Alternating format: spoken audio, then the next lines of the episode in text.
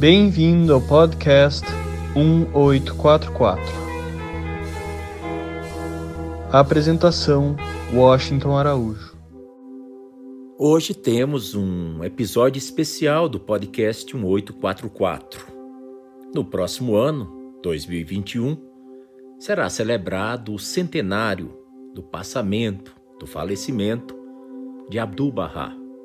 Abdu'l-Bahá foi o sábio persa que viveu entre 1844 e 1921 e era o filho mais velho de Bahá'u'lláh, o profeta fundador da religião Bahá'í.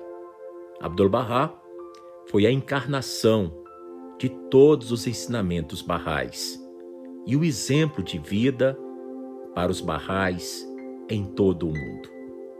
Neste episódio, iremos destacar as suas muitas viagens feitas no ano de 1912, quando já contava com mais de 65 anos de idade. As viagens foram impressionantemente belas e inspiradoras. Abdu'l-Bahá se reuniu, se encontrou e falou para muitas e diversificadas audiências em universidades, em escolas, em templos cristãos, em mesquitas e sinagogas. Abdu'l-Bahá a todos pôde oferecer uma visão muito clara e muito poderosa da mensagem de seu pai, o profeta.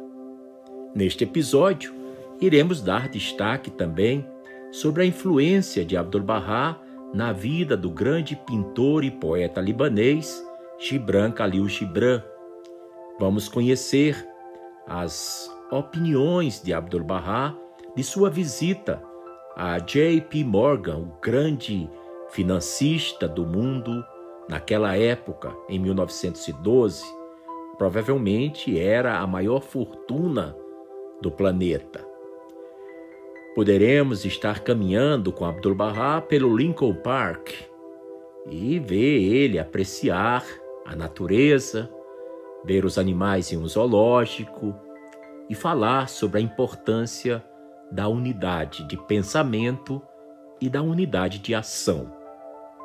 Também é curioso nós podermos descobrir como foi uma importante palestra que Abdu'l-Bahá deu na sinagoga de uma das grandes cidades dos Estados Unidos. Várias e várias outras histórias dessas viagens são nesse episódio relatadas. Assim, damos início a essas celebrações. Em 25 de março de 1912, Abdu'l-Bahá embarcou em sua segunda viagem para o Ocidente, pelo vapor Cedric, indo via Nápoles diretamente para Nova York, onde chegou em 11 de abril. Após um prolongado giro de oito meses de duração, que o levou de costa a costa e no transcurso do qual ele visitou Washington, Chicago, Cleveland, Pittsburgh, Montclair, Boston, Worcester, Brooklyn, Fenwood, Milford, Filadélfia, West Englewood, Jersey City, Cambridge, Medford, Morristown, Dublin, Greenacre, Montreal, Malden, Buffalo, Kenosha, Minneapolis, St. Paul, Omaha, Lincoln, Denver, Glenwood Springs, Salt Lake City, San Francisco, Oakland, Palo Alto, Berkeley, Pasadena, Los Angeles, Sacramento, Cincinnati e Baltimore.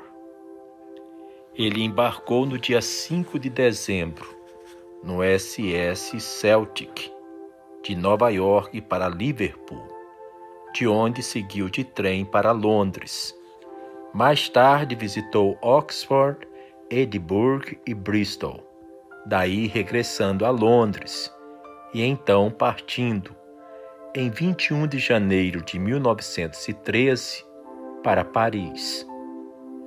No dia 30 de março de 1913, Abdu'l-Bahá viajou a Stuttgart e de lá seguiu em 9 de abril para Budapeste.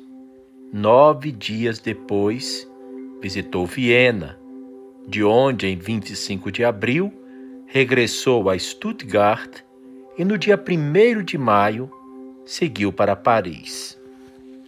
Lá ele permaneceu até o dia 12 de junho. No dia seguinte, embarcando de Marseille pelo SS Himalaia com destino ao Egito. Chegou quatro dias depois em Port Said.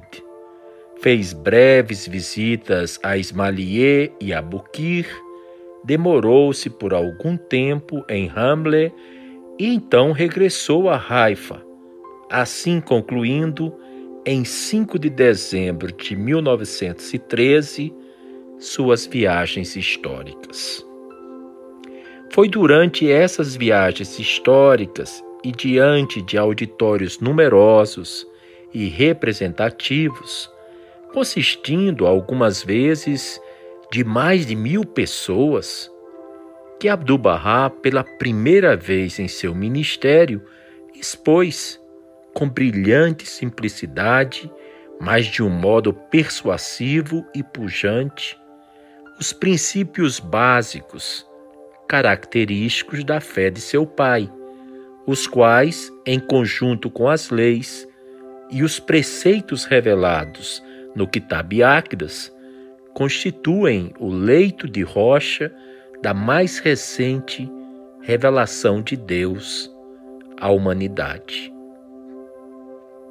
A independente busca da verdade, não agrilhoada por superstição ou tradição, a unidade da inteira raça humana, sendo este o princípio mais focalizado, e a doutrina fundamental da fé, a unidade básica de todas as religiões, a condenação de toda forma de preconceito, quer de religião, raça, classe ou nacionalidade. A harmonia que deve existir entre a religião e a ciência, a igualdade do homem e da mulher, sendo elas as duas asas com as quais a ave do gênero humano poderá voar.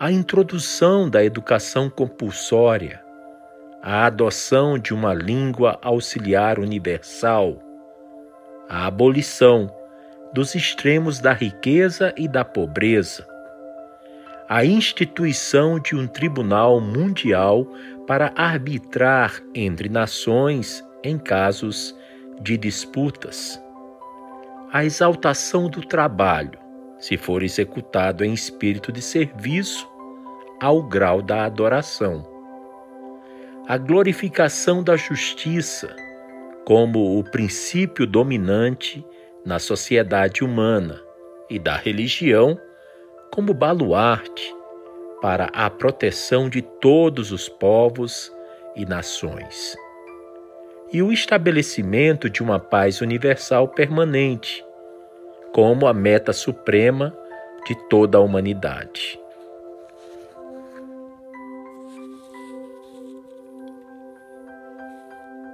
Esses princípios sobressaem como os elementos essenciais daquela política divina por ele proclamada aos dirigentes de pensamento público, bem como às massas em geral, durante essas suas viagens missionárias.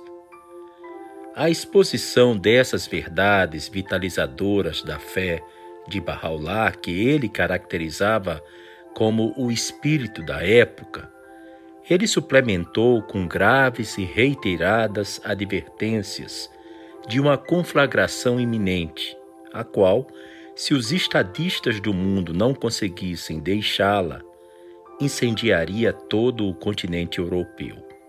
Predisse ainda mais, durante essas viagens, as mudanças radicais que haveriam nesse continente prognosticou a tendência à descentralização de poder político, a qual seria inevitavelmente iniciada. Se referiu aos distúrbios que sobreviriam à Turquia, previu a perseguição dos judeus no continente da Europa e afirmou categoricamente que o estandarte da unidade do gênero humano seria levantado. O tabernáculo da paz universal seria erguido e o mundo se tornaria outro mundo. Nessas viagens, Abdu'l-Bahá mostrava uma vitalidade, uma coragem, uma simplicidade de propósito e uma dedicação à tarefa da qual ele próprio se incumbira, que causaram espanto e admiração àqueles que tiveram o privilégio de observar de perto seus atos diários. Indiferente às curiosidades ou coisas de interesse que usualmente atraem os viajantes e que os membros de seu séquito muitas vezes queriam que ele visitasse, não se preocupando nem com seu conforto, nem com a saúde, gastando até a última gota de sua energia, dia após dia, desde o alvorecer até altas horas da noite, recusando consistentemente qualquer donativo ou contribuição para as despesas de suas viagens, mostrando infatigável solicitude pelos enfermos, pelos entristecidos e espezinhados, intransigente na defesa das raças e classes menos favorecidas e aos pobres, mostrando uma generosidade tão copiosa como a chuva.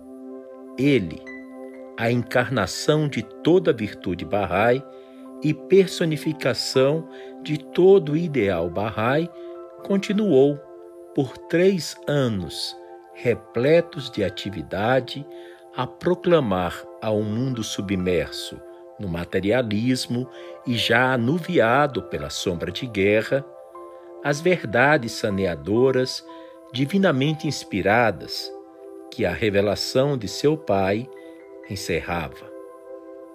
Desdenhava dos ataques contra ele dirigidos por vigilantes e fanáticos expoentes da ortodoxia e do sectarismo. Admirável era sua franqueza ao demonstrar de palco e de púlpito a missão de Jesus Cristo aos judeus, ou em igrejas e sinagogas a origem divina do Islã, ou aos materialistas, ateus ou agnósticos, a verdade da revelação divina e a necessidade da religião. Inequívoca era sua glorificação de Bahá'u'lláh em todas as oportunidades e dentro dos santuários das diversas seitas. Sua recusa, em várias ocasiões, tanto na Inglaterra como nos Estados Unidos, de pedir favores a pessoas de destaque ou de riqueza era inexorável. E, finalmente, mas de não menor importância, ele era incomparável na espontaneidade, na sinceridade e no fervor de sua simpatia e benevolência, mostradas a amigo e estranho igualmente, a crentes e descrentes, ricos e pobres, pessoas de alta posição ou humildes, com quem ele encontrava íntima ou casualmente a bordo de navios, ou enquanto andava pelas ruas, em parques ou praças públicas, em recepções ou banquetes, em favelas ou em mansões, nas reuniões de seus seguidores ou em círculos eruditos. Acabei de compartilhar com vocês, ouvintes do podcast 1844, esse belíssimo tributo, essa maravilhosa narrativa das viagens de Abdu'l-Bahá feitas por seu neto, Shoghi Effendi, e que estão contidas no livro A Presença de Deus. A convite do Lord Mayor de Londres, ele almoçou na Mansion House. Dirigiu-se em discurso à Sociedade Teosófica em sua sede, por solicitação expressa de seu presidente, bem como a uma reunião do Centro de Pensamento Superior em Londres. Foi convidado por uma delegação da Sociedade Brahmo Somaj para realizar uma conferência sob os auspícios da mesma. Visitou a mesquita de Woking e proferiu lá um discurso sobre a unidade mundial a convite da comunidade muçulmana da Grã-Bretanha. E foi recepcionado por príncipes persas, nobres, ex-ministros e membros da legação da Pérsia em Londres. Abdu'l-Bahá foi hóspede do Dr. T.K. Cheney em Oxford e pronunciou um discurso perante um auditório considerável e profundamente interessado, de caráter eminentemente acadêmico, reunido no Manchester College daquela cidade, presidido pelo Dr. Esslin Carpenter. Ele falou também do púlpito de uma igreja congregacional do East End de Londres, em atenção ao pedido do seu pastor. Discursou em reuniões realizadas em Caxton Hall e Westminster Hall, sendo que esta última sob a presidência de Sir Thomas Berkeley, e assistiu à apresentação de Eager Heart, drama sobre o mistério do Natal em Church House, Westminster. O primeiro espetáculo dramático que ele assistira até então, e que em sua representação gráfica da vida e dos sofrimentos de Jesus Cristo, arrancou-lhe lágrimas.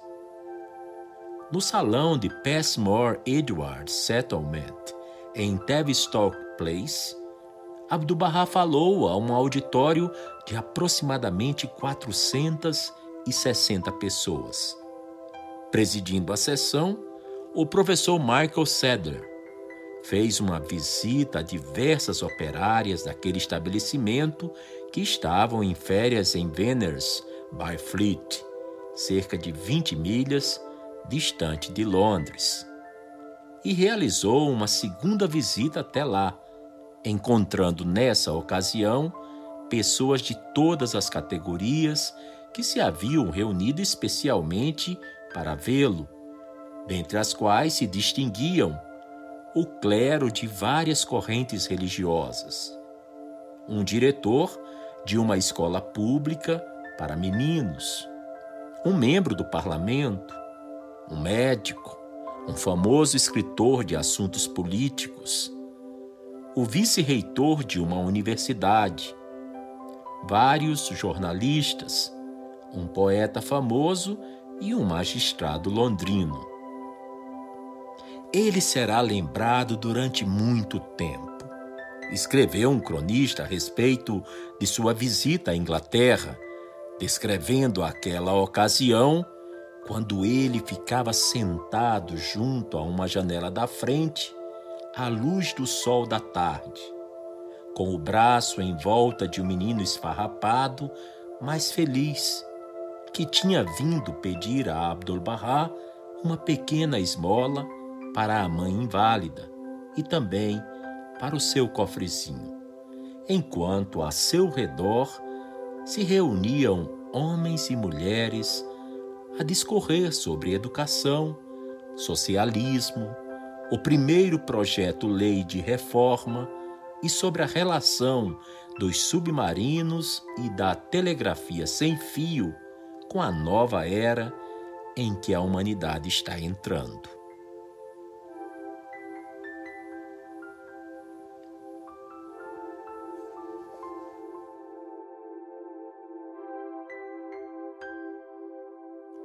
Abdu'l-Bahá chegou a Nova York no SS Cedric em 11 de abril de 1912. ele passaria mais tempo em Nova York do que em qualquer outro local durante sua permanência nos Estados Unidos. Um total de 85 dias entre viagens a outras localidades do país. Muitos eventos memoráveis e significativos, públicos e privados, ocorreram em Nova York, incluindo entre eles uma conferência na Igreja da Ascensão, seu primeiro discurso público na América, um encontro com os pobres da Missão Bovary, aparições na Conferência da Paz no Lago Mohonk, uma entrevista nacionalmente divulgada com Kate Carroll, a gravação de áudio e vídeo de Abdu'l-Bahá, vários encontros com personalidades influentes e conhecidas da época, e numerosos e variados encontros de significação pessoal para uma ampla gama de pessoas. Abdu'l-Bahá partiu de Nova York pela última vez, em 5 de dezembro de 1912, no SS Celtic, navegando mais uma vez para a Europa e, finalmente, para a Palestina, depois de muitas despedidas chorosas com seguidores e admiradores nas últimas semanas e dias. Nunca, escreveu uma das amigas íntimas de Juliet Thompson. Nunca essas reuniões serão esquecidas. Aqueles que tiveram a sorte de se reunir lá naqueles dias pioneiros estavam provando a felicidade espiritual que sempre leram, que canta no coração independentemente das águas turbulentas do mundo exterior. Todas as evidências de uma atmosfera mundana estavam ausentes. Juliet Thompson alcançou o ápice do sucesso e da felicidade quando o mestre atendeu um pedido seu para pintar seu retrato. Isso ela executou em pastéis, infelizmente, um meio um pouco perecível. As reproduções fotográficas dessa pintura podem ser encontradas em muitos lares barrais, mas a pintura original foi perdida. Miss Thompson era agora uma pintora de retratos bem conhecida, executando muitas pinturas em Nova York e Washington. Entre eles havia um retrato da senhora Calvin Coolidge. Juliet manteve um diário completo dos tremendos eventos que ocorreram durante a visita de Abdu'l-Bahá a Nova York. Seu artigo, Abdu'l-Bahá ao centro do convênio, dá exemplos das respostas de pessoas de todas as esferas da vida à personalidade dinâmica do Mestre. Respostas que, na maioria dos casos, ela própria testemunhou. Que Juliet foi uma escritora sensível, isso ficou bem demonstrado em seu livro Eu, Maria Madalena. Livro que foi publicado em 1940 no qual ela pinta com palavras um retrato da mulher cuja vida foi profundamente influenciada pelos ensinamentos de Jesus Cristo, assim como a de Juliet, cuja vida tinha sido galvanizada pela bondade amorosa e sabedoria radiante de Abdu'l-Bahá. Este livro foi caracterizado como um dos mais destacados e elevados delineamentos de Cristo já feitos na literatura. Nos últimos anos da vida de Juliet Thompson, ela estava debilitada fisicamente. No entanto, onde quer que ela estivesse, era um centro em torno do qual os barrais revolviam e as atividades aconteciam. Sem dúvida, Muitas de suas amigas não perceberam a seriedade do problema cardíaco que a afligia, porque seu espírito estava sempre tão vivo e vibrante. Embora ela estivesse com oitenta e poucos anos, as pessoas próximas a ela nunca pensaram em idade em relação a Juliet. Ela parecia sem idade. Sua jornada terrestre chegou ao fim em 9 de dezembro de 1956. Aqui, algumas memórias descritas por Jonathan Menon. Um negociante de armas tenta vender a guerra para Abdu'l-Bahá. Hudson Maxim acordou com uma bochecha inchada e sacos sob os olhos. Uma dor de dente o mantivera desperto durante a maior parte da noite.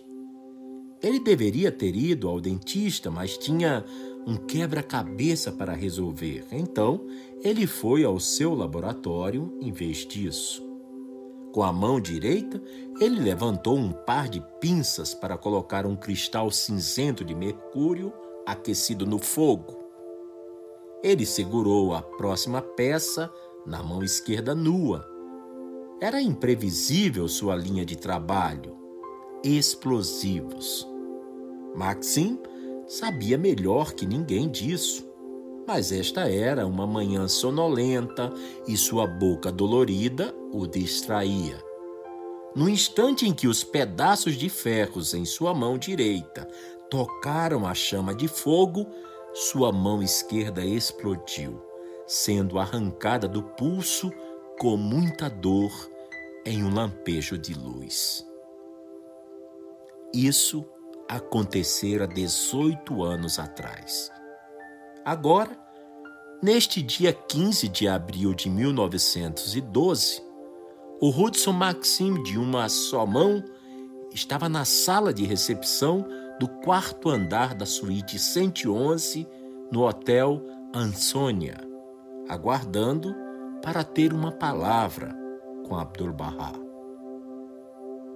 Abdul-Bahá saudou em inglês.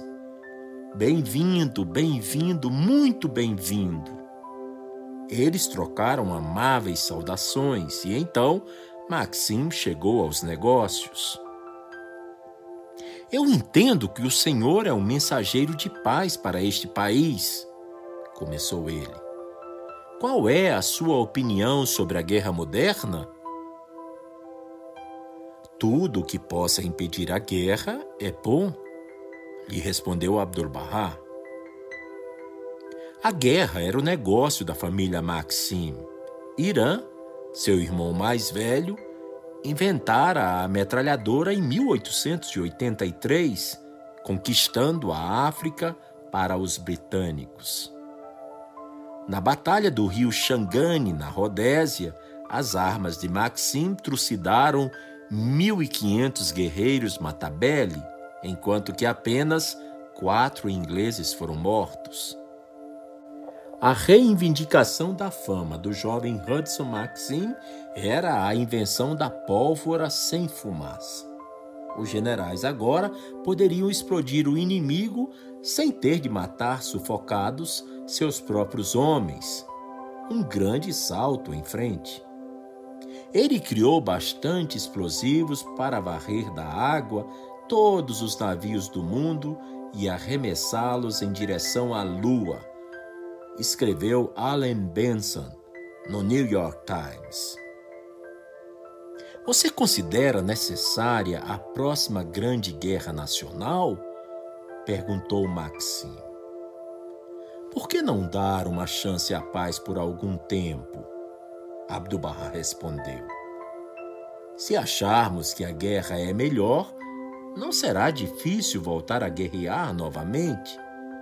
Mas se acharmos que a paz é a glorificação da humanidade, o impulso da verdadeira civilização, o estímulo ao gênio inventivo e o meio de alcançar o bel prazer de Deus, então devemos concordar em aderir a ela e estabelecê-la permanentemente. Hudson Maxim tentou uma estratégia diferente bem menos são mortos em escaramuças modernas do que nas batalhas dos tempos antigos. O alcance é muito mais longo e a ação menos mortal, dissera. Abdu'l-Bahá convidou Hudson Maxim a considerar o mundo muito além dos limites estreitos do campo de batalha. As possibilidades são incalculáveis, inconcebíveis, disse ele. Os efeitos secundários são ainda mais terríveis do que o choque inicial. O país sofre além de tudo o que pudermos estimar. A agricultura é paralisada, abandonada. O sustento falha. A pobreza e o sofrimento continuam ainda por muito tempo depois. Talvez Abdu'l-Bahá respondesse melhor a uma imagem, pensou ele. Maxim tirou uma caneta com a mão que ele não conseguira explodir e começou a desenhar. O efeito de uma bomba, explicou, não é tão bom quanto o esperado. A maior parte de sua força é levada para o ar. É impossível que um contingente de homens se aproxime o suficiente para se ter uma utilização plena de sua energia. Os argumentos de Hudson Maxim sobre a guerra naquela manhã no Hotel Ansônia corroeram todos os mitos do século XIX. A guerra é da natureza humana. O conflito é um ingrediente de uma evolução social saudável. Os interesses econômicos superarão a hostilidade nacional. Quanto mais mortal for a arma, menos provável será o seu uso. A dissuasão é igual à paz. A guerra não é mais perigosa agora do que o automobilismo, dissera ele. Corria ainda o ano de 1912. Abdu'l-Bahá poderia expor um argumento convincente, mas ele nunca pressionou um ponto. Em vez disso, ele conversou sobre o assunto trazido pelo próprio Maxim. Você é um famoso inventor e especialista científico cujas energias e faculdades são empregadas na produção de meios para a destruição humana. Agora você tem a oportunidade de se tornar duplamente famoso. Você precisa praticar a ciência da paz. Você precisa descobrir os meios da paz, inventar armas de amor que irão sacudir os alicerces da humanidade. Então, os povos do mundo irão dizer: este é o senhor Maxim, inventor das armas de guerra, descobridor de explosivos, cientista militar e também aquele que descobriu e inventou meios para aumentar a vida e o amor entre os seres humanos. Aquele que acabou com a luta entre as nações e aniquilou a árvore da guerra. Então, sua vida ficará prenha e produtiva, com excelentes resultados. Deus ficará satisfeito com você e, de qualquer ponto de vista, você será um homem perfeito. Essa história, essa narrativa tão detalhada e tão bem escrita, se encontra no livro do Alan Ward chamado 239 Dias Abdu'l-Bahá na América. O Titanic e a sabedoria de Abdu'l-Bahá. Na primavera de 1912, as pessoas estavam eufóricas com notícias sobre o novo e já famoso navio de luxo, o RMS Titanic. Foi o maior em seu tempo, com cerca de 882,5 pés de comprimento o que dava 269 metros, com nove decks. Era mais ou menos a altura de um prédio de 17 andares. Abdu'l-Bahá, o líder da fé Bahá'í na época, estava planejando uma viagem para a América do Norte e alguns Bahá'ís sugeriram que ele participasse da viagem inaugural do Titanic. Mas Abdu'l-Bahá disse: Não vamos. Abdu'l-Bahá irá direto, confiando na assistência e na proteção da abençoada beleza. Como todos sabem, abençoada beleza era um título que ele usava para se referir a seu pai, Bahá'u'lláh, o fundador da fé Bahá'í. E em vez disso, Abdu'l-Bahá navegou pelo SS Cedric e chegou a Nova York no dia 11 de abril, um dia depois que o Titanic havia deixado a Inglaterra. Apareceram telegramas dos barrais que estavam cheios de alegria por sua chegada segura. Alguns dias depois, vieram as notícias chocantes, terríveis. O Titanic havia afundado nas primeiras horas do dia 15 de abril, matando cerca de 1.500 vidas. Os barrais fizeram orações de gratidão pelo fato de Abdu'l-Bahá não ter viajado naquele navio. A partir do momento em que chegou, Abdu'l-Bahá estava constantemente ocupado com entrevistas e palestras sobre os ensinamentos barrais. E ele ofereceu mais do que palavras. Depois de falar com cerca de 400 homens necessitados na missão Boveri, Abdu'l-Bahá cumprimentou cada um gentilmente e deu-lhe dinheiro. Depois de nove dias em Nova York, Abdu'l-Bahá foi para Washington a capital, ficou com a família de Agnes Persons. Todos os dias, as pessoas se reuniam para ouvir ele falar. Um dia, Abdu'l-Bahá falou sobre o Titanic e pediu a todos que rezassem pelos que haviam morrido. Ele disse: Eu fui grandemente afetado por esse desastre Alguns dos que haviam se perdido viajaram conosco no Cedric até Nápoles e depois navegaram em um outro navio. Quando penso neles, me sinto de fato muito triste. Mas Abdu'l-Bahá acrescentou: Eu fico consolado nos Estados Unidos da América pela percepção de que os mundos de Deus são infinitos. As almas daqueles que morreram apressaram-se para um mundo superior a este.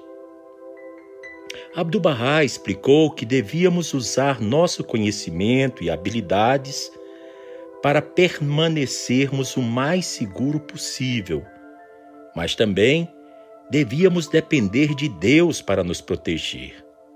Ele disse: Deus dotou o homem com inteligência para que ele possa proteger-se, e para proteger-se, ele deve ser cuidadoso, deliberado e meticuloso em seus propósitos.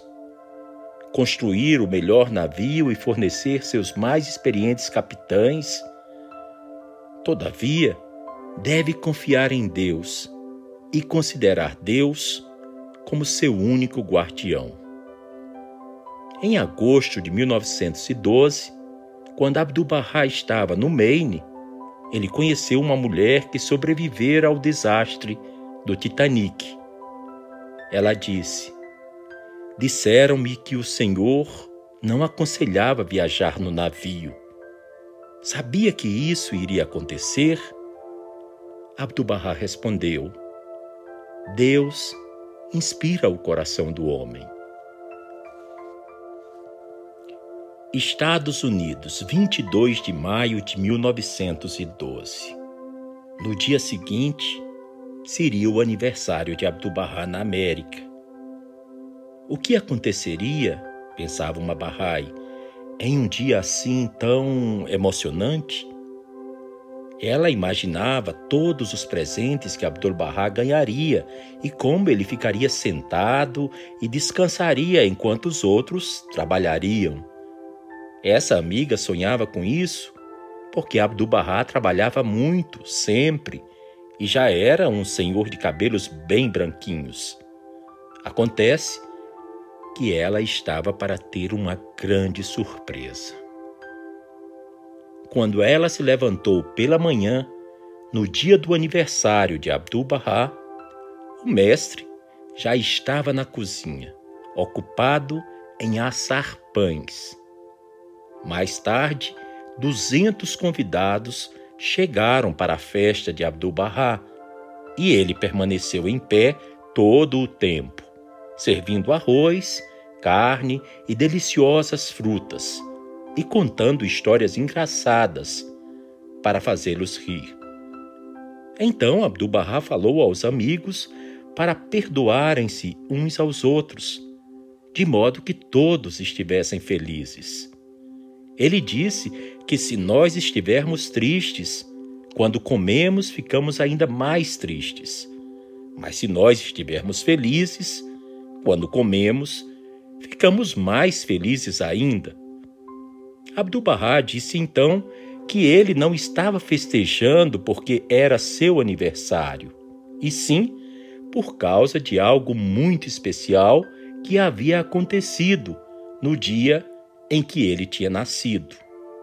Naquele dia, o Babe dissera pela primeira vez que era um manifestante de Deus.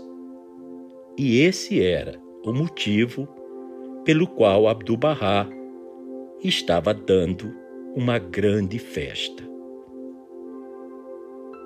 Em 30 de setembro de 1912, Thornton Chase, o primeiro Bahá'í norte-americano, discípulo de Abdu'l-Bahá, morreu na Califórnia. Abdu'l-Bahá fez uma viagem especial a Los Angeles para visitar o túmulo de Chase. Esta personagem reverenciada foi o primeiro Bahá'í na América. Ele serviu a causa com fidelidade e seus serviços serão lembrados por todas as eras e ciclos. Por enquanto, seu valor não é conhecido, mas no futuro será inestimavelmente apreciado. Seu sol brilhará sempre, suas estrelas sempre conferirão luz. As pessoas vão honrar este túmulo, portanto, os amigos de Deus devem visitar esta sepultura e, em meu nome, trazer flores e buscar a sublimidade da posição espiritual dele e ter a maior consideração para os membros de sua família. Este personagem não será esquecido. No final de sua visita, Abdu'l-Bahá se ajoelhou e beijou o túmulo. Abdu'l-Bahá chegou a São Francisco nas primeiras horas da manhã do dia 3 de outubro de 1912. Mesmo antes de sua chegada, os jornais da área da Bahia informavam ter sido feitos arranjos para ele falar na Universidade de Stanford, em Palo Alto. David Starr Jordan, reitor da Stanford University, convidou Abdu'l-Bahá em São Francisco e preparativos foram feitos para que ele desse uma palestra na manhã do dia 8 de outubro a todo o corpo estudantil da universidade. Mais tarde, foram feitos arranjos com o pastor da igreja unitária em Palo Alto para que Abdu'l-Bahá dirigisse a palavra à sua congregação naquela mesma noite. O reitor Jordan apresentou Abdu'l-Bahá assim: É nossa satisfação ter conosco, através da cortesia de nossos amigos persas, um dos maiores educadores religiosos do mundo. Um dos sucessores naturais dos antigos profetas hebreus. Ele diz, às vezes, ser o fundador de uma nova religião.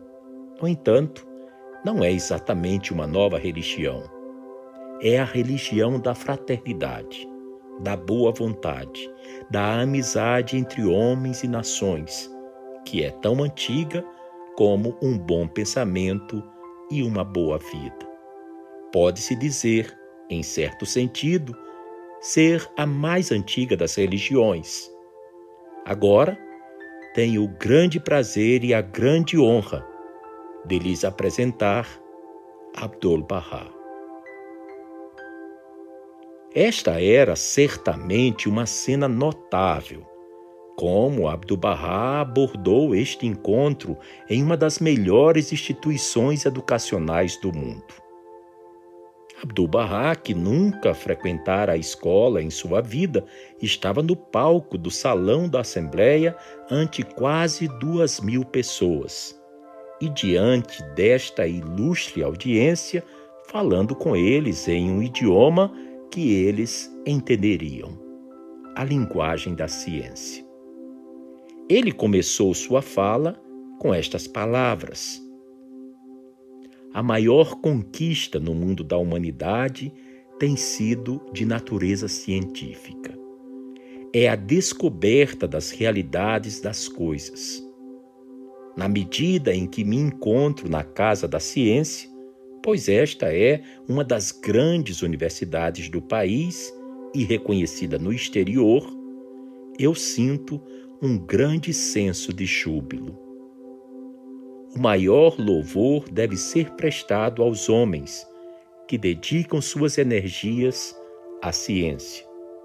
E o centro mais nobre é um centro onde as ciências e artes são ensinadas e estudadas. A ciência sempre tende à iluminação do mundo da humanidade. Então, Abdu'l-Bahá desenvolveu o seu tema central com essas palavras. Que a faculdade científica no ser humano é de origem divina e que a posição do ser humano é muito elevada. Se as condições mais baixas de existência, nos níveis atômico e celular, podem existir em harmonia, quanto ainda bem mais importante é que as criações mais altas de Deus, os seres humanos que habitam o planeta, vivam em unidade. Como isso é verdade para os fenômenos materiais, quanto mais evidente e essencial é que a unicidade deva caracterizar o homem, disse ele e continuou. Considerando esta maravilhosa unidade dos reinos da existência e sua personificação na criatura mais alta e mais nobre, por que o homem está em desacordo e em conflito com o homem? Será apropriado e justificável que ele esteja em guerra quando a harmonia e a interdependência caracterizam os reinos da vida fenomenal abaixo dele? Os elementos e organismos inferiores estão sincronizados no grande plano da vida. O homem, infinitamente acima deles em grau, será antagônico e um destruidor dessa perfeição?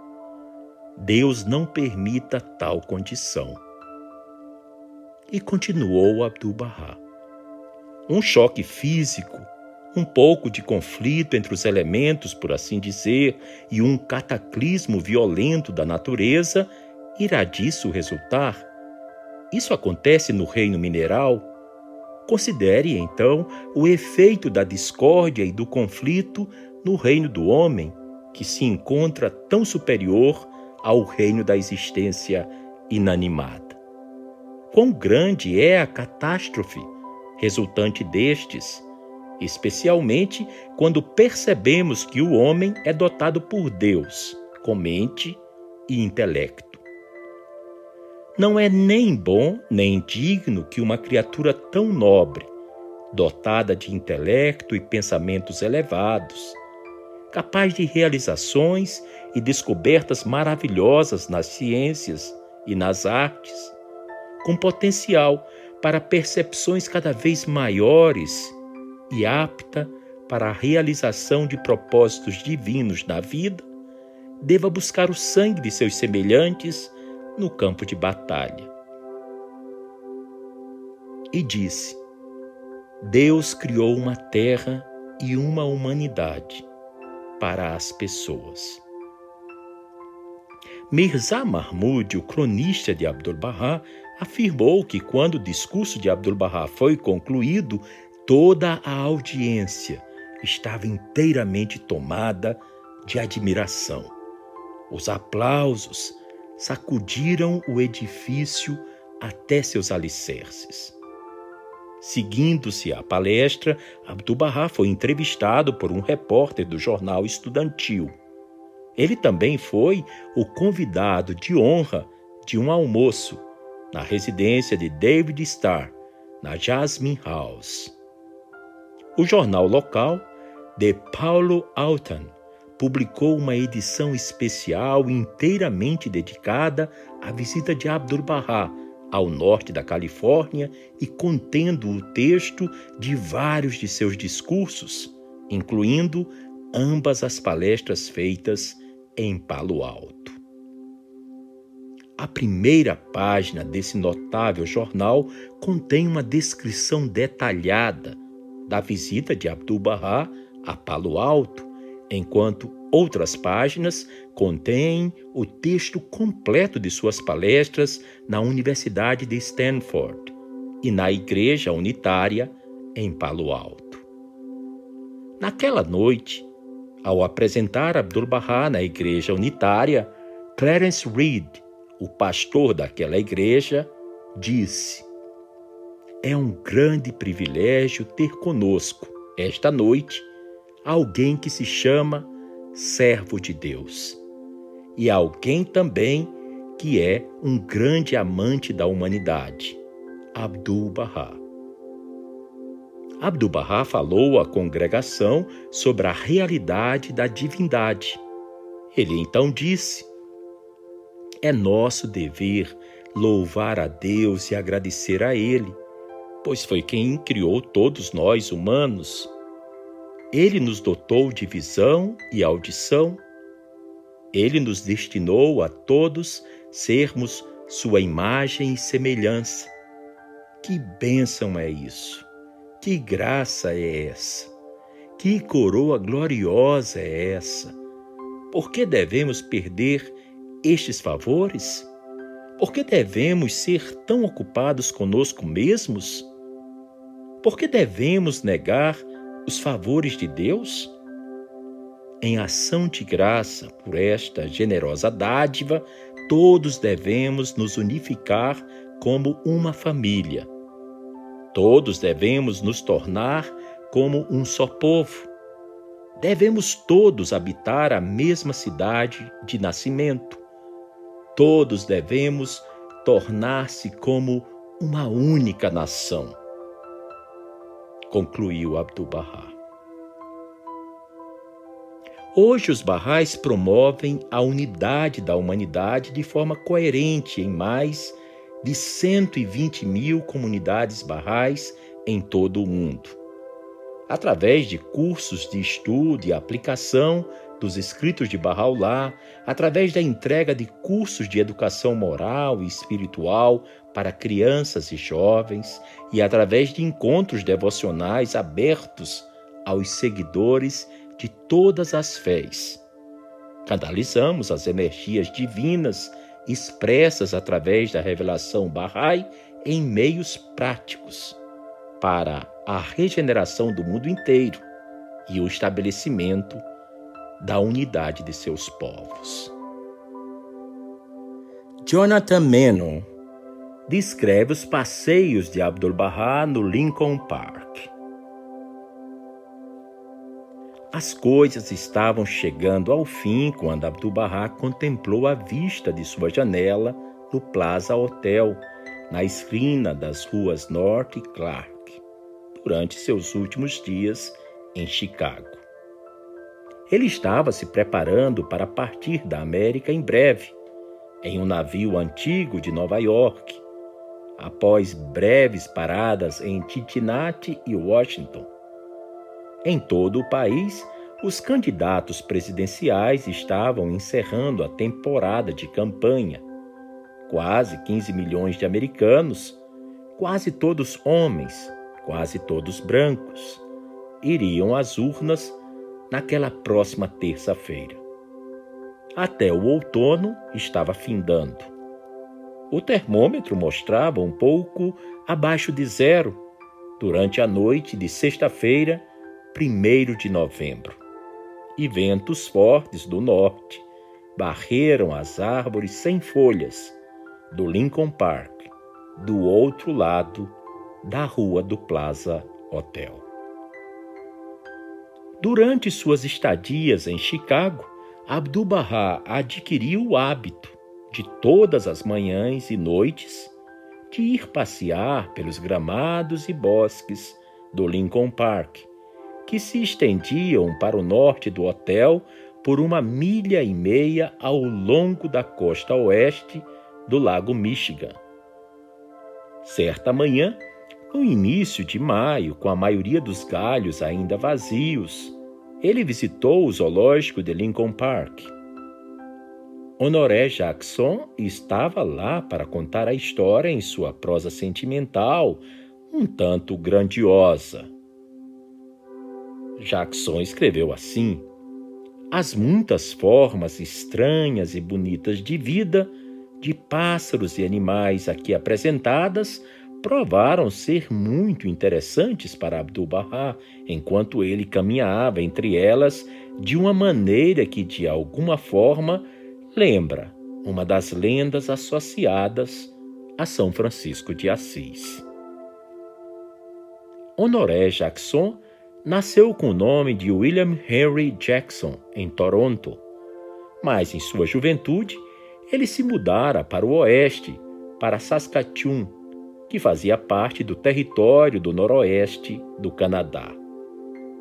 Ele se tornou um líder na rebelião do noroeste de 1885. Era a luta do povo Métis contra o governo federal canadense convertida ao catolicismo. Ele adotou o nome francês e serviu como secretário de Louis Riel. Depois que Riel foi enforcado por traição, Jackson foi declarado inocente por motivo de insanidade e colocado em um asilo. Ele escapou rapidamente e fugiu para Chicago, onde se juntou ao movimento trabalhista.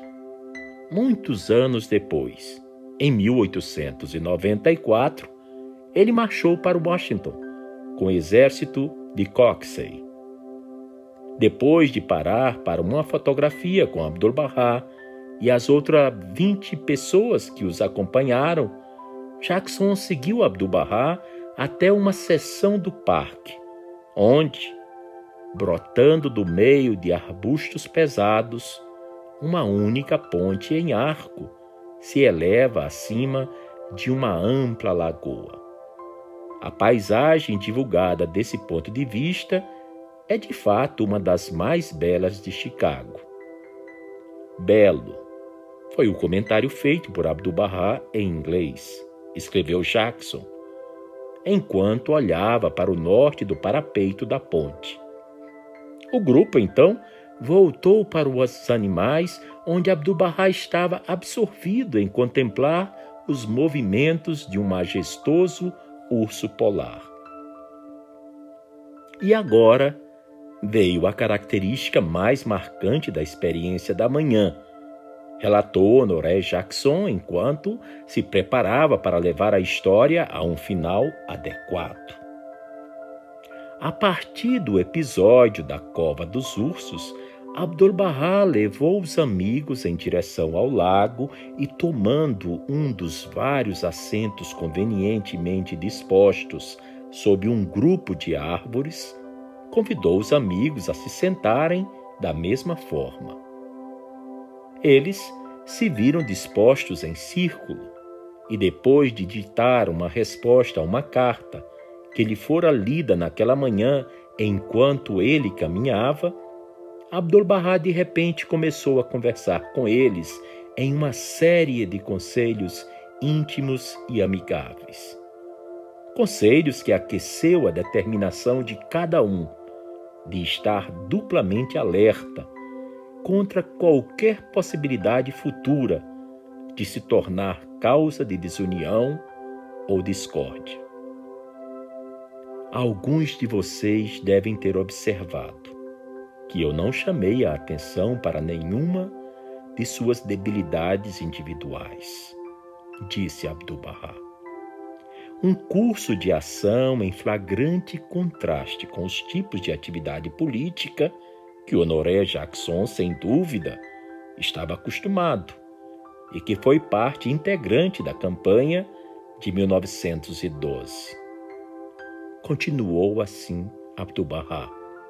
Quero que vocês se organizem como um rebanho dos pombos do céu, cuja atitude e conduta mútua são um símbolo daquilo que ocorrerá entre os seres humanos quando os seres humanos desejarão aceitar a guia do Espírito Santo. Com essas palavras, escreveu Jackson sobre aquela manhã de maio. O caminho para casa foi tomado e assim concluiu-se uma reunião típica e memorável de uma reunião Bahá'í em um parque, e que daqui em diante será associado em memória à influência abençoada do servo de Bahá. Na noite de 8 de novembro de 1912, Abdu'l-Bahá discursou para a congregação hebraica de Washington, liderada pelo rabino Abraham Simon, no templo da Rua 8, na capital do país. Um mês antes, ele havia conversado com uma congregação semelhante da reforma do Templo Emanuel, em São Francisco, pedindo-lhes que considerassem que, assim como os profetas judeus haviam recuperado um povo perdido e os transformado em uma sociedade poderosa, também o fizeram Jesus e Mohammed. Sua abordagem em Washington foi semelhante, embora desta vez seu argumento tenha recebido menos entusiasmo. Abdul-Bahá começou por colocar grande parte da culpa pelo conflito no mundo aos pés daqueles que professavam crer em Deus. O mais lamentável de tudo, disse ele, é o estado de diferença e divergência que criamos entre si em nome da religião, imaginando que um dever primordial em nossa crença religiosa é o de alienação e estranhamento, que devemos evitar um ao outro e se considerarem contaminados com erros e infidelidade, disse Abdu'l-Bahá. Então, seguindo exatamente a mesma estrutura que seu longo discurso no templo Emanuel, Abdu'l-Bahá descreveu a transformação que Moisés havia alcançado nos filhos de Israel. Eles eram escravos, disse ele. Moisés os tornou príncipes. Eles eram ignorantes. Ele os fez aprender. Eles se tornaram renomados em todo o mundo antigo, até que finalmente, no auge e no esplendor de sua nova civilização, a glória da soberania de Salomão foi alcançada.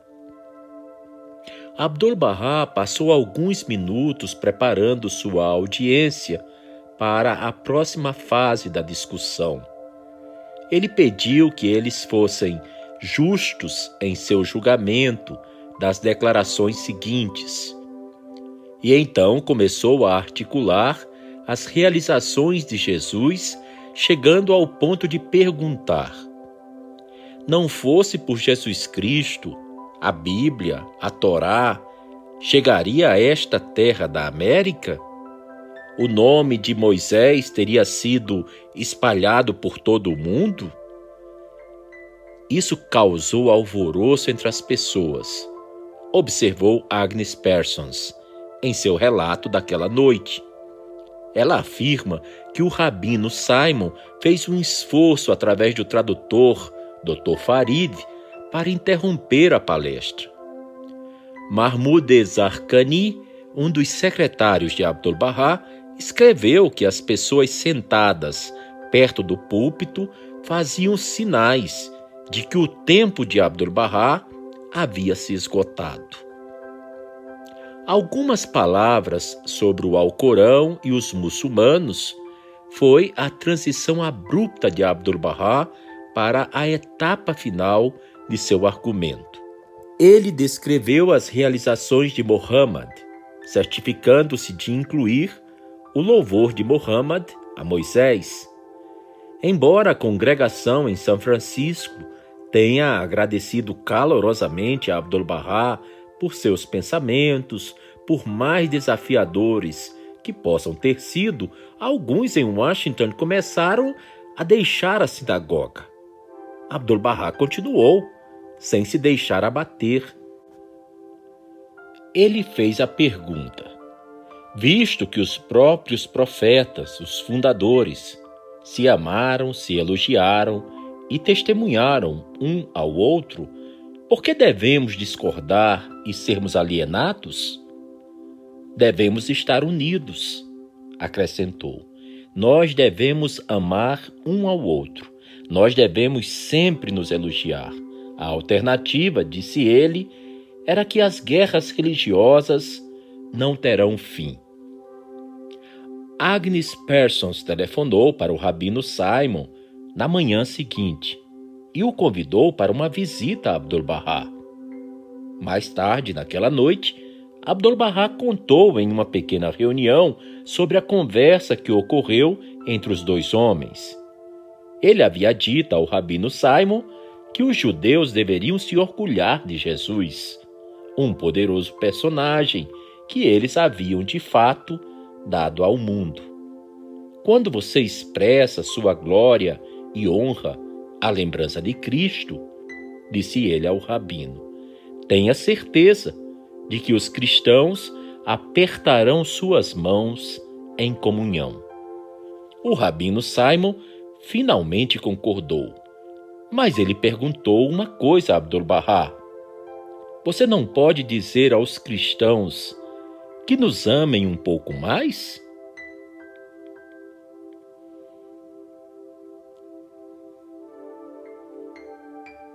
O automóvel de Abdu'l-Bahá parou em frente à Rua 33 com a 36 em Nova York, depois de escurecer naquela segunda-feira, 18 de novembro de 1912.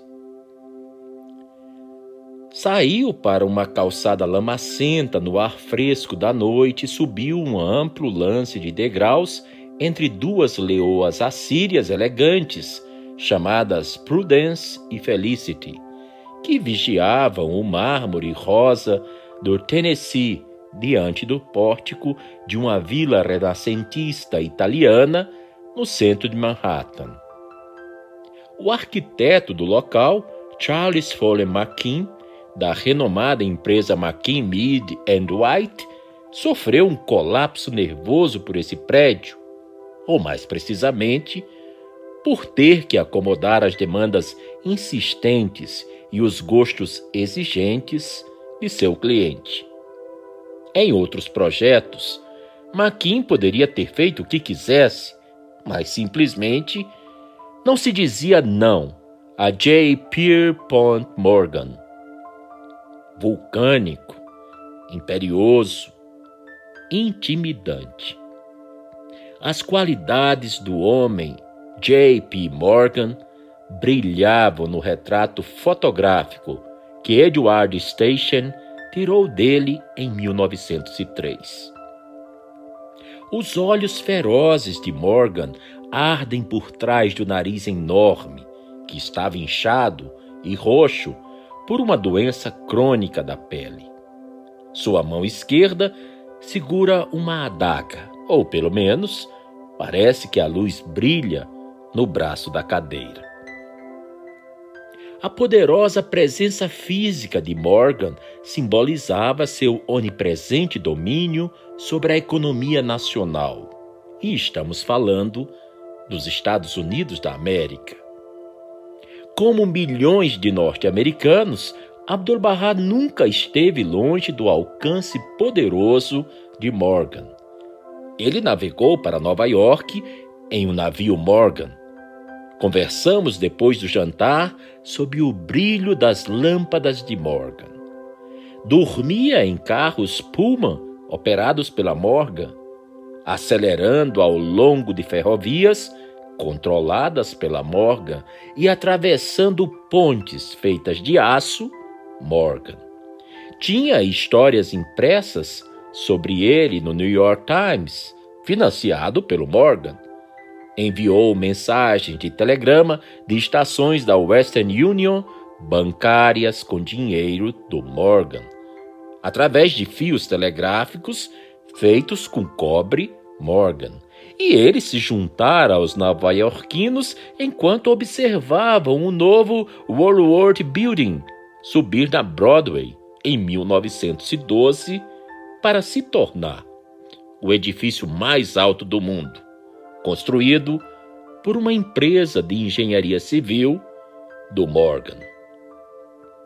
O titã de Wall Street convidou Abdul-Bahá para uma entrevista particular hoje à noite, aqui em sua biblioteca particular. Abdul-Bahá entrou por pesadas portas de bronze no esplendor iluminado de uma rotunda abobadada. Painéis de mosaico e colunas de esquiros com veios e mármore de cipoline texturizaram o espaço e aos pés de Abdu'l-Bahá, um piso de mármore colorido se desenrolou, incrustado com peças do Fórum Romano e um disco central de pórfiro roxo profundo. O teto, abobadado, de estuque azul e branco, exibia pinturas e relevos de figuras clássicas que Henry Sidons Mowbray havia modelado em Rafael e instalado sob a luz suave de um óculos central que agora estava escurecido pelo céu sem luz.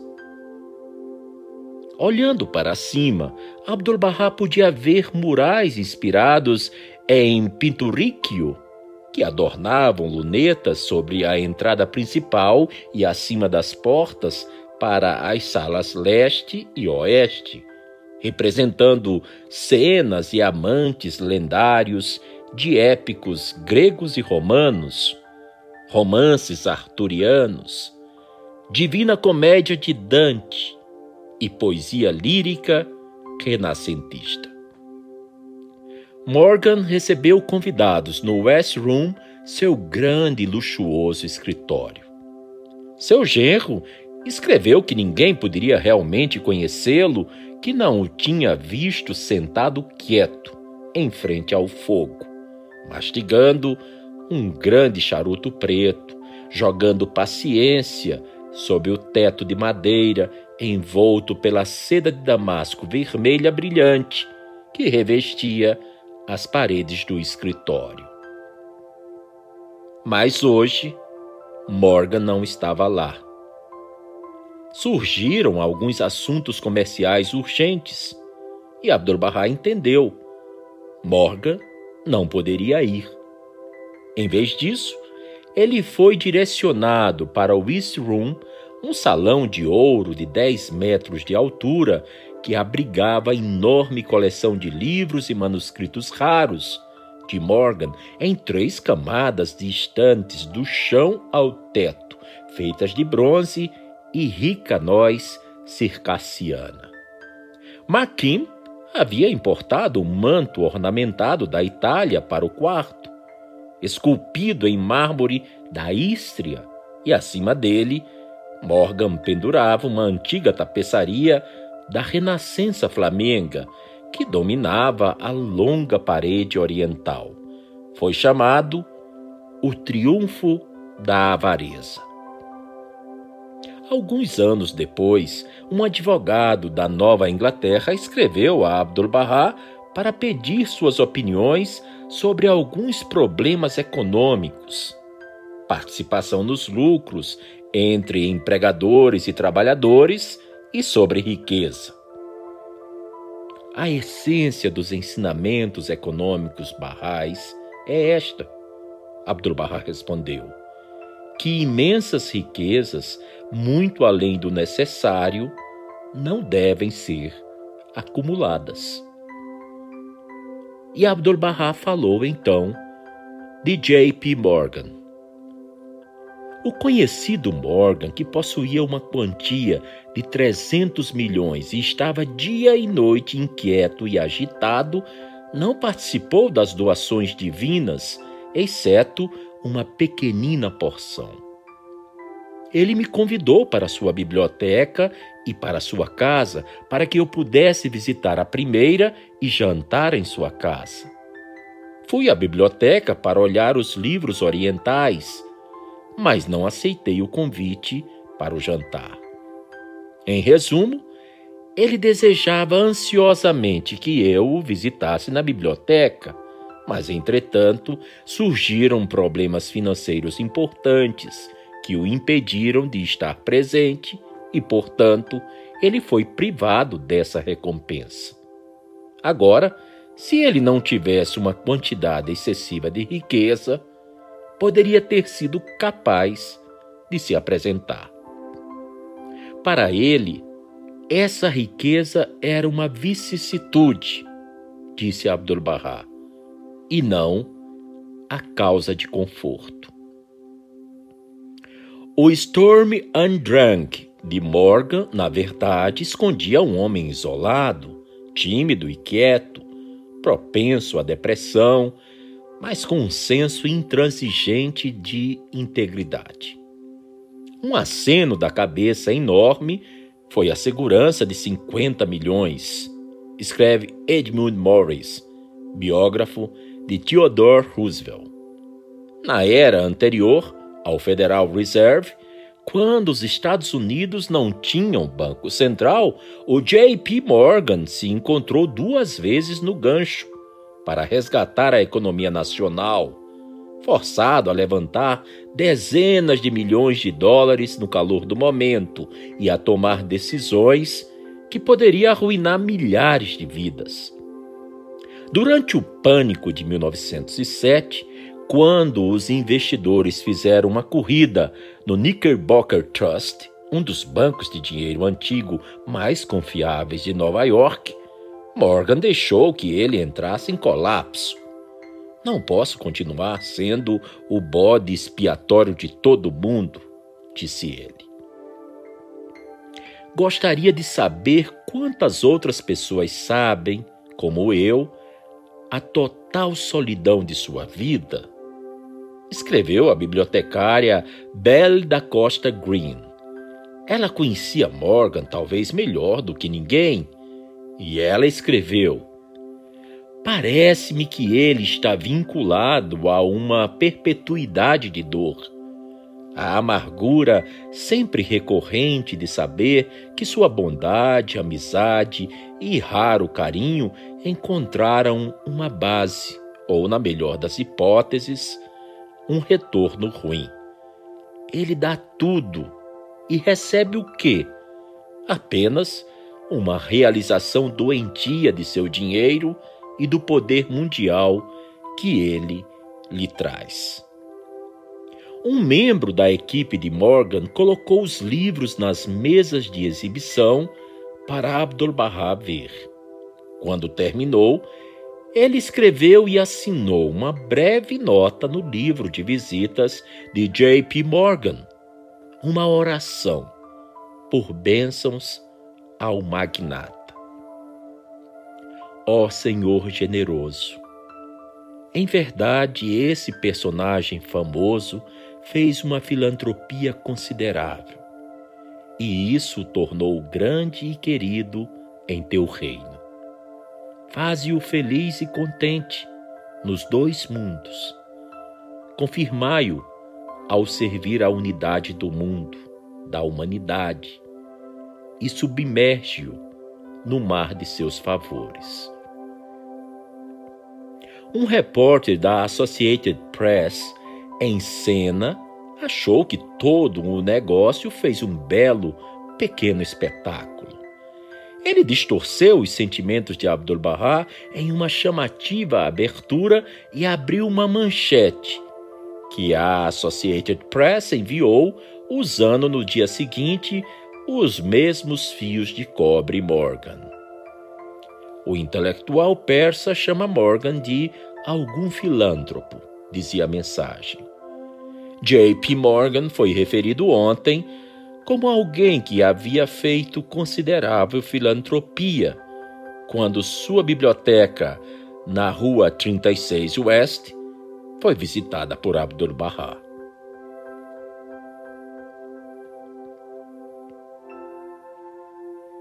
Gibran Khalil Gibran, o proeminente escritor, artista e poeta libanês, teve a honra de visitar Abdu'l-Bahá quando ele visitou os Estados Unidos da América em 1912. Seu trabalho mais famoso foi O Profeta, livro publicado em 1923. E o que escreveu Khalil Gibran sobre Abdu'l-Bahá? Escreveu o seguinte: pela primeira vez na vida vi uma forma humana suficientemente nobre para ser o receptáculo do Espírito Santo. Agora, a seguir, compartilharei uma passagem da poesia desse nobre homem, recolhida de sua obra-prima, O Profeta. Pois o que é morrer se não ficar nu ao vento e fundir-se com o sol? E o que é deixar de respirar se não libertar a respiração das suas inquietações, a fim de ela poder elevar-se e expandir-se até Deus? Só quando beberdes do rio do silêncio sereis capazes de cantar e quando chegardes ao cimo da montanha, podereis então começar a subir. E quando a terra reclamar o vosso corpo, então sereis verdadeiramente capaz de dançar. Mas quem influenciou Khalil Gibran? Gibran conheceu Abdul-Bahá então com 68 anos, filho de Bahá'u'lláh, o profeta fundador da fé Bahá'í, na cidade de Nova York em 1912. Miss Juliet Thompson, também artista e Bahá'í, tinha seu estúdio em frente ao estúdio de Khalil Gibran. Ela o levou a uma reunião Bahá'í onde ele ouviu as palavras de Abdul-Bahá. Após a reunião daquele dia, Khalil Gibran disse a Juliet Thompson: ele é um homem muito elevado, ele é completo, há mundos em sua alma. E está registrado que ele disse a Juliet Thompson que suas reuniões com o líder Bahá'í influenciaram profundamente seu trabalho. E essas reuniões deixaram uma impressão indelével. E Gibran escreveu que viu o invisível e foi preenchido. Isso se encontra escrito no livro Khalil Gibran, Man and Poet, de Suhail Bushrui e Joy Jenkins. Quem poderá saber quais os pensamentos que lhe dominavam a mente ao sentar-se ao lado do prefeito de Londres para um almoço, ou quando era recebido com extraordinária deferência pelo próprio que viva em seu palácio, ou quando escutava as aclamações de Allahu Akbar e os hinos de ação de graças e de louvor que anunciavam sua aproximação aos numerosos e brilhantes grupos de adeptos entusiastas e de amigos organizados em tantas cidades do continente americano?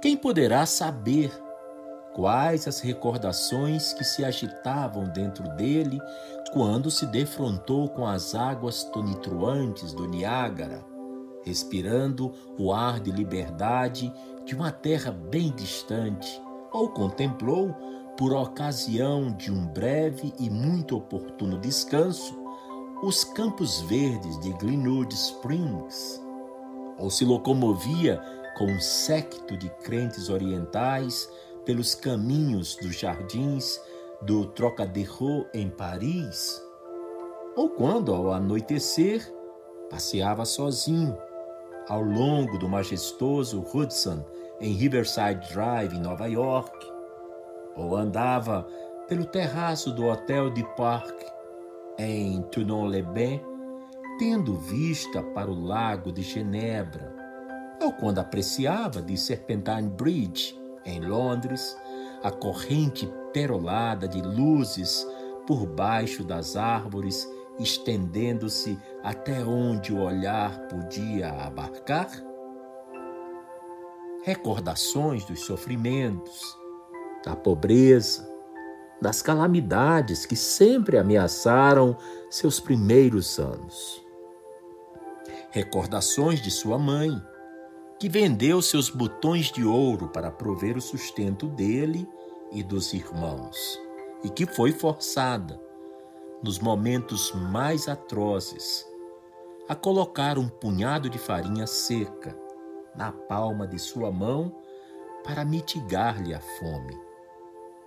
Recordações da infância, quando era perseguido e ridicularizado por um bando de brutos nas ruas de Teherã do quarto úmido e sombrio que anteriormente servira de necrotério, ocupado por ele quando detido, aprisionado no quartel de Arca. Recordações do encarceramento na masmorra daquela cidade. Recordações como estas, por certo, lhe povoaram a mente. Devem ter-lhe ocorrido também pensamentos relacionados com o cativeiro do Bab nos redutos montanhosos do Azerbaijão, quando à noite lhe era negada uma simples lâmpada, como também a lembrança de sua execução cruel e trágica, quando centenas de balas lhe crivaram o peito juvenil. Acima de tudo, devem seus pensamentos ter se centralizado em Bahá'u'lláh, a quem amava tão apaixonadamente, cujas provações presenciara e cujos sofrimentos compartilhava desde a meninice. O Siachal de Teherã, infestado de bichos repugnantes, a bastonada que lhe infligiram em Amul, a humilde comida que enchia seu cascul quando vivia como um derviche nas montanhas do Kurdistão, os dias em Bagdá, quando não possuía uma muda de roupa sequer e seus discípulos se alimentavam com um punhado de tâmaras. O encarceramento dentro dos muros de Aca, onde por nove anos lhe foi negada até a vista da vegetação, e a humilhação pública a que foi submetido na sede do governo daquela cidade. Quadros como esses, pertencentes a um passado trágico, devem tê-lo frequentemente tornado presa de sentimentos que eram um misto de gratidão e de pesar, ao testemunhar as inúmeras demonstrações de respeito, de estima e as honrarias que lhe eram agora prodigalizadas e que eram também proporcionadas à fé que ele representava. Ó oh, Bahá'u'lláh, que fizeste tu? Ouviu-se-lhe exclamar certa tarde quando era conduzido rapidamente para atender ao terceiro compromisso daquele dia em Washington, segundo relatou o cronista de suas viagens. Ó oh, que a minha vida seja sacrificada por ti, ó oh, que minha alma seja oferecida por teu amor. Prenhes de provações e tribulações foram teus dias. Quão rigorosos os sacrifícios por que passaste. Quão sólidos os alicerces que lançaste finalmente, e quão glorioso o estandarte que levantaste. Certo dia, quando Abdul-Bahá passeava, testificou o mesmo cronista. Ele evocou os dias da abençoada beleza, referindo-se com tristeza à sua estada no Suleimaniye, à sua solidão e às injustiças que lhe fizeram. Embora tivesse relembrado muitas vezes esse episódio, a emoção dominou-o tanto naquele dia que soluçou de maneira audível em seu pesar. Todos que o acompanhavam choraram com ele e ficaram imersos em tristeza quando ouviram o relato das provações funestas, porque passou a beleza antiga e testemunharam a meiguice de coração que seu filho demonstrou. Você acabou de ouvir mais um episódio do podcast 1844. Agradecemos sua audiência e lhe convidamos para ouvir nosso próximo episódio semanal. Apresentação e comentários: Washington Araújo. Trilha musical composta por Ian Garbinato sonoplastia e edição de áudio Shahin Nasrabadi. Vinhetas Diogo Garbinato.